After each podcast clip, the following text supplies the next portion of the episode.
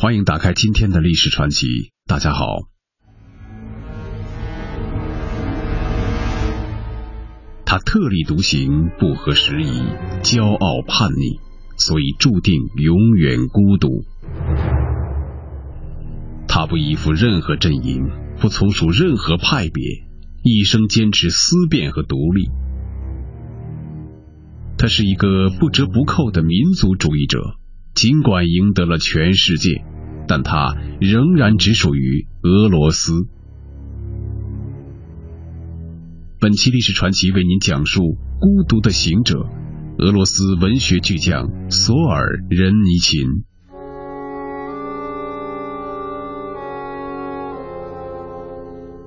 二零零八年八月三日。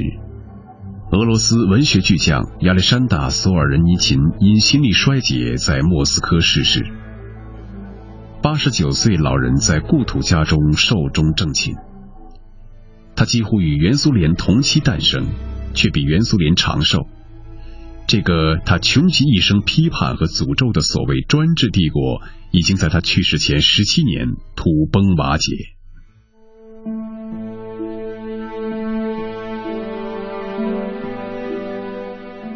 当十月革命风暴席卷而过，列宁和托洛斯基领导的布尔什维克建立了人类历史上第一个无产阶级政权。第二年，索尔尼琴在北高加索基斯洛沃斯克市出生。就在他出生前半年，刚刚从战场上走下来的父亲，在一次打猎事故中不幸中枪身亡。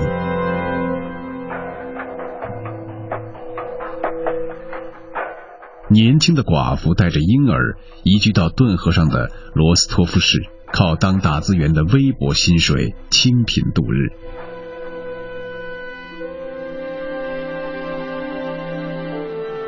在布尔什维克红旗下长大的索尔仁尼琴，并非天生叛逆者。少年索尔仁尼琴与同龄者们一样，是苏联共产主义青年团团员。他在罗斯托夫上了大学，取得数学和物理学学位。毕业前一年娶了一位名叫娜塔莉亚的女子为妻，一切按部就班，生活扎实平淡。二战中，索尔尼琴怀着报国之心走上战场，成为了原苏联红军的一名炮兵上尉。一九四五年二月，当盟军在欧洲战场宣布胜利的前几周，命运之神对索尔尼琴做了个决定，在东普鲁士。索尔尼琴被原苏联特务机关逮捕了。关于被捕的原因，史料称为对斯大林有忤逆之言。然而，他具体是如何的忤逆，谁都没有解释清楚。根据索尔尼琴自己的说法，他在一封写给朋友的信里，言辞中对斯大林有些不敬，并称他为那个长着胡子的家伙。对最高领导人的不敬，轻而易举的将他推入八年的劳改生涯。正是从这一刻开始，索尔尼琴第一次接触到了政治集中营，也就是他后来称之为“古拉格群岛”的地方。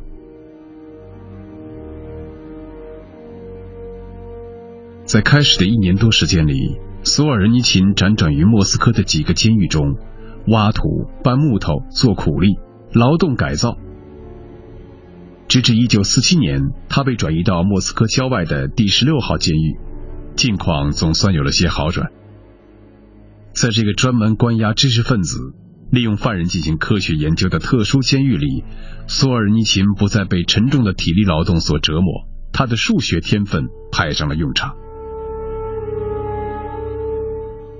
也正是在十六号监狱的三年间，他与生俱来的文学感觉被进一步激发了。而在狱中的愤怒与绝望，让写作的灵感与欲望如野草般疯狂生长。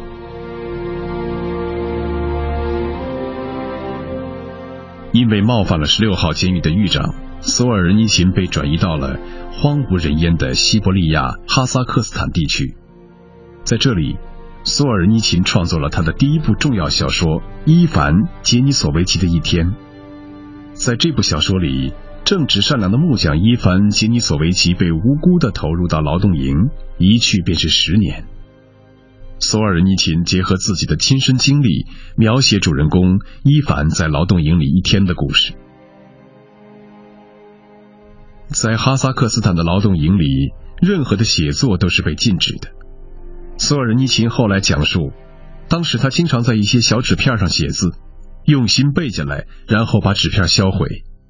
这部日后为他获得诺贝尔文学奖的中篇小说，就这样以一种奇特的方式写成。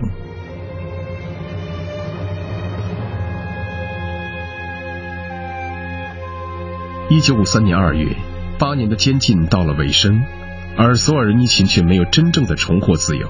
当局的一纸行政决定将他流放到哈萨克斯坦南部的荒漠地区。不到一个月，外界传来了斯大林逝世的消息。而索尔尼琴依然孤独的与命运抗争。他发现自己罹患癌症，而牢狱之灾引起的另一个后果是妻子和他离了婚。此时，他将所有心思寄情于写作之中，却对这些作品的发表没有任何的希望。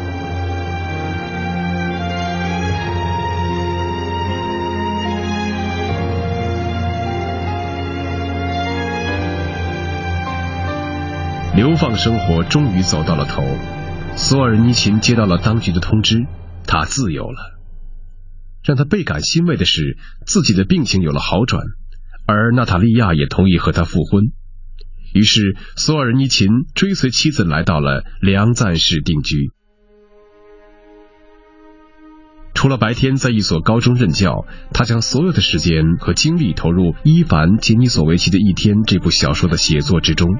或者说，他将这些年来自己苦心背诵的言辞句子变成白纸黑字。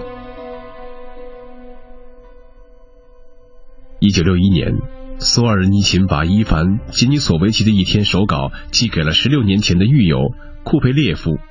几经辗转，库佩列夫将这份手稿交到了《新世界》杂志的编辑特瓦多夫斯基的手中。当时，赫鲁晓夫已经接掌政权。他在苏共会议上发表秘密讲话，痛斥斯大林的罪状，将其定为历史罪人。身为苏共政治局委员的特瓦多夫斯，恰好是赫鲁晓夫的追随者。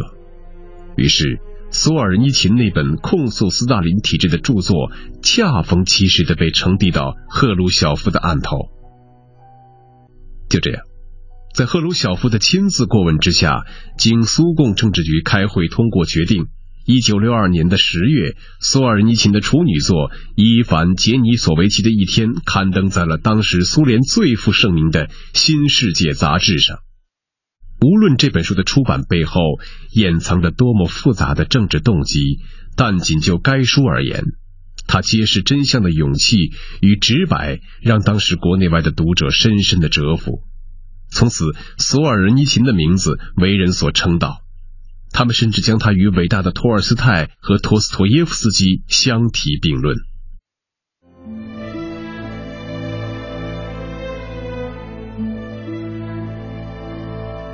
索尔尼琴注定永远无法走上一条坦途。一九六四年，随着赫鲁晓夫被苏共废除，勃列日涅夫执掌大权，诡异多变的苏联政治风向又变了。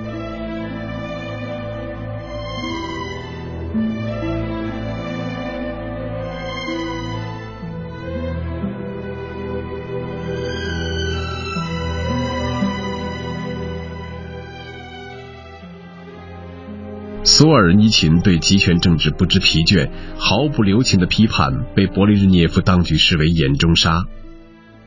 他先后根据自己在十六号特殊监狱的经历和流放期间治病过程的经历，创作了《第一圈》和《癌症楼》两篇小说。前者借用神曲中地狱之狱，讲述了一个特殊监狱囚禁科学家和学者，以求实施阴谋的故事。后者则用癌症肿瘤来隐喻原苏联无可救药的必然灭亡的体制。这两篇小说完成后被当局禁止出版，手稿也被没收。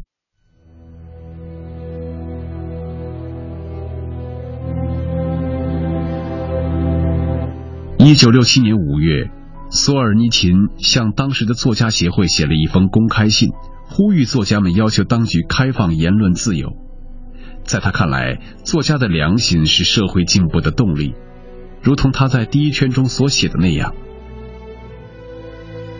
一个伟大的作家是一个国家的秘密政府，没有任何人能够在通往真相的道路上设置障碍。为了揭示真相，我已经准备好接受死亡。在公开信中，索尔尼琴无所畏惧的表达自己的决心。他的公开信在海内外引起轩然大波。在东西方冷战的对峙之中，索尔尼琴对原苏联体制的口诛笔伐，无疑得到了西方文学界的声援。在索尔尼琴被原苏联作家协会梁赞分会以五比一的票数开除出局之后不久。一九七零年，瑞典皇家科学院将诺贝尔文学奖授予了他，获奖评语是：他的作品充满道德的力量，即此，他继承了俄国文学不可或缺的传统。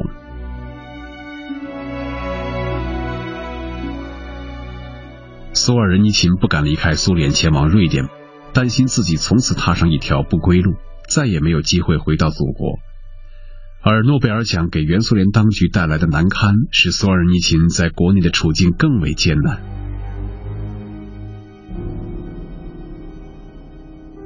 此时，他的大作《古拉格群岛》已经完成。在书中，索尔尼琴将原苏联誉为海洋，而这个海洋上处处皆是监狱和政治集中营的岛屿。这些岛屿构成了原苏联集权体制中最黑暗的部分——古拉格群岛。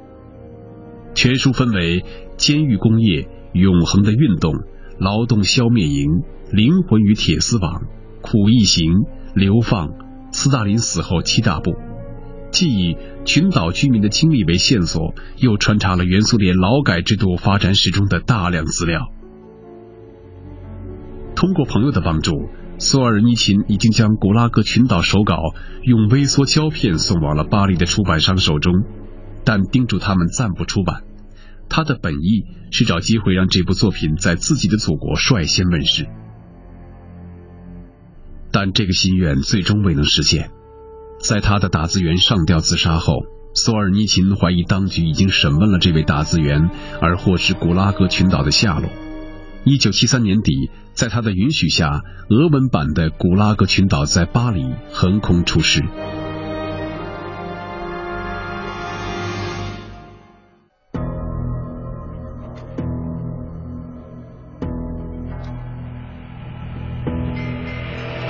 就在古拉格群岛问世后不久，索尔仁尼琴在原苏联的日子也走到了尽头。一九七四年二月十二日，这位被永久剥夺苏联国籍的作家，双手戴着镣铐，被押送上一架飞往西德法兰克福的民航班机，强行遣送出境。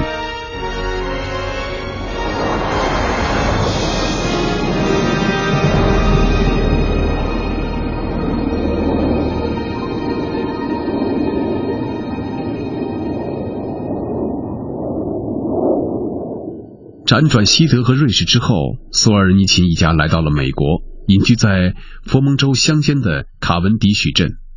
西方给予这位原苏联的持不同政见者崇高的礼遇和热情的接待，但索尔尼琴冷漠以对。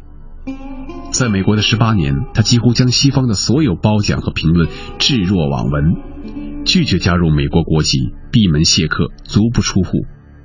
他不关心身边事，也不在意世界大事，唯独让他牵念和费尽思量的只有一个俄罗斯。他把所有的时间和精力都用在了撰写另一部小说《红轮》之上。这部详述俄罗斯现代史的作品，从布尔什维克革命说起，洋洋洒洒，一共写了五千页。索尔尼琴很少在公开场合露面，但每次出场总有惊人之语。让所有的西方人都感到难堪。一九七八年，索尔尼琴在哈佛大学演讲，自始至终将西方骂得酣畅淋漓。他的开场白是这样的：“真相多数是让人不愉快的，几乎总是逆耳的，而我今天的演讲也将是逆耳的。”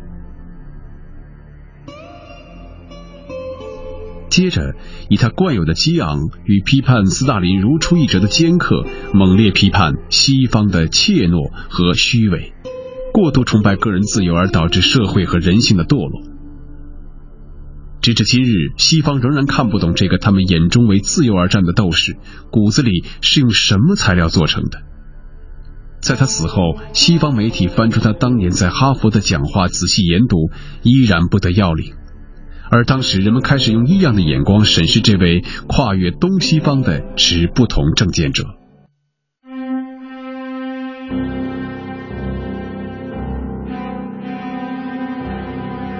一九九四年五月二十七日，索尔尼琴回到了他魂牵梦系的祖国俄罗斯。与此同时，原苏联已在近三年前解体。就在原苏联解体前夕。戈尔巴乔夫下令解除对索尔尼琴的叛国指控，并恢复了他的国籍。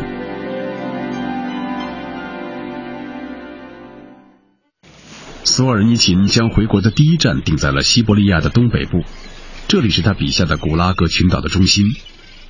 接着，七十五岁高龄的他用两个月的时间乘坐汽车贯穿俄罗斯。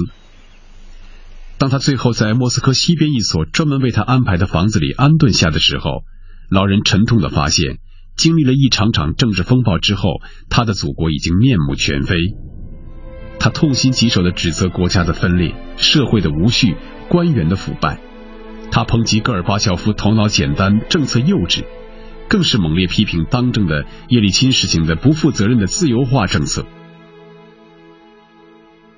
直至普京上台之初，他也批评这位新领导人打击寡头缺乏手段和效率。他永远都是这么不遗余力的针砭时弊，无论这些声音在别人听起来是多么的刺耳。刚回到俄罗斯的时候，索尔尼琴享有如此高的声望，他的同胞甚至一度希望他成为叶利钦的接班人，俄罗斯总统。但是索尔尼琴明确表示，他对参政没有兴趣。他仍一如既往的横眉冷对西方，坚持认为西式民主不适合俄罗斯。俄罗斯应该走自己的道路。他谴责北约轰炸南联盟和乌克兰的橙色革命，认为这些事件让俄罗斯看到了西方民主骑士幻想背后的真实意图。所有这些都让索尔尼琴在西方世界中的形象变得越来越模糊。而在他自己的国家，他批评权贵、寡头等等几乎所有的派别与势力。而另一方面，普通民众也发现索尔尼琴有些不合时宜。他撰写的长达五千页的《红轮》，被许多人认为既冗长又乏味。电视台曾经安排一档访谈节目会见索尔尼琴，在节目里，索尔尼琴被安排和嘉宾一起讨论时事。然而，人们看到电视上的索尔尼琴滔滔不绝、自说自话，而一旁的嘉宾在他的雄辩声中东张西望，无所事事。没多久，这档节目因为收视率太低而被取消。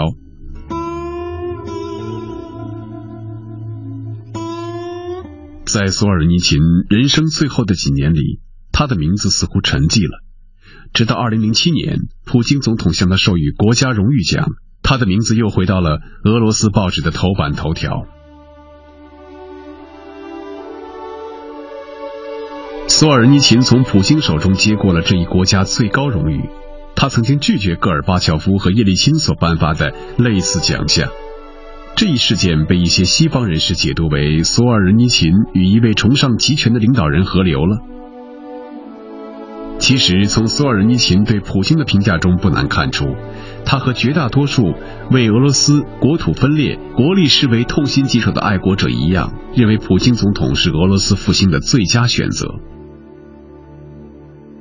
在索尔尼琴逝世后，西方舆论普遍在奉上敬仰之言后加上一句：在晚年，他成了一个民族主义者。事实上，民族主义的血液始终流淌在索尔尼琴的血脉之中，贯穿了他的一生。正如哈佛学者、历史学家理查德·派普撰文指出的那样，索尔尼琴是俄罗斯保守传统中的一员，一个现代版的托斯托耶夫斯基。在索尔仁尼琴的一生中，俄罗斯是他唯一的牵念，创作的唯一动力。他的作品题材从来没有离开过这个国家。或者说这个国家最有争议的一段历史——原苏联。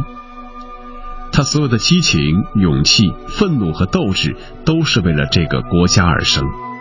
尽管他的思想赢得了全世界，而他只属于俄罗斯。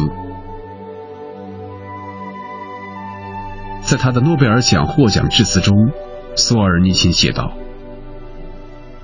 我们都会死去，而文学不朽。无论世界如何对他盖棺定论，这句话是他留给自己的最真切的表达，最真实的评价。”